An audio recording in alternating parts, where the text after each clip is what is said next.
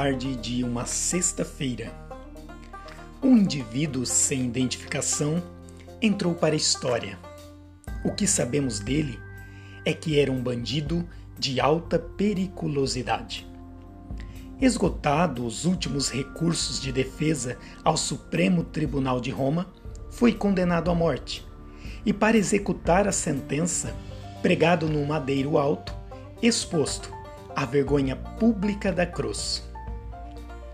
Três cruzes fincadas próxima uma da outra, e dois desses ladrões se conheciam muito bem.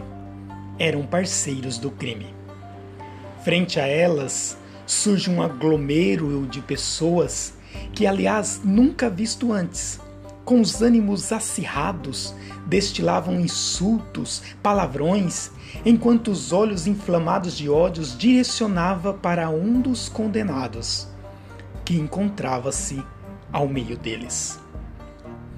O ladrão mantinha fixo a tentativa de identificar quem era esse pendurado ao lado de sua cruz e que delito terrível era esse que teria cometido a ponto de inflamar uma multidão?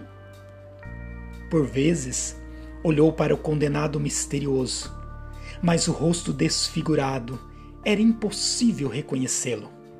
Só a voz, que lhe parecia não ser estranha. Ao proferir uma prece rogando ao Pai perdão aos seus algozes, a sensação é que, em algum lugar, o ladrão já ouviu uma oração dessas. O estranho foi ouvir dele pedir água. Parecia alguém inexperiente ao crime.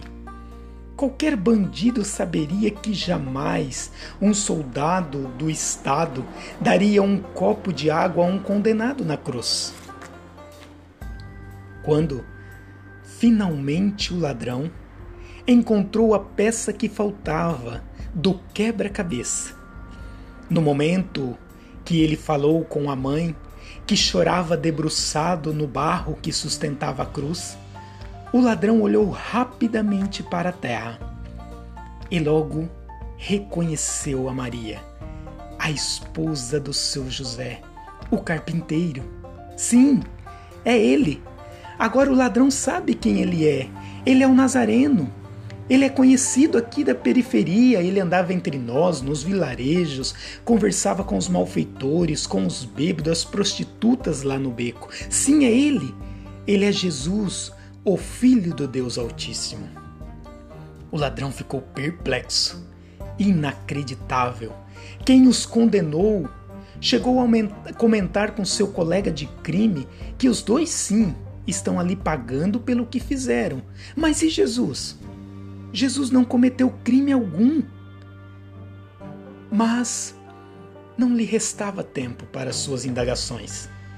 E antes que ele desse o último suspiro, o ladrão ousou fazer-lhe um pedido: Jesus, lembra-te de mim quando entrares no teu reino. Quando o rosto dilacerado, minado por borras de sangue, começa a inclinar lentamente na direção do criminoso, a boca seca, a voz rouca, delibera a sentença divina em seu favor. Em verdade, eu te digo, hoje mesmo estarás comigo no paraíso.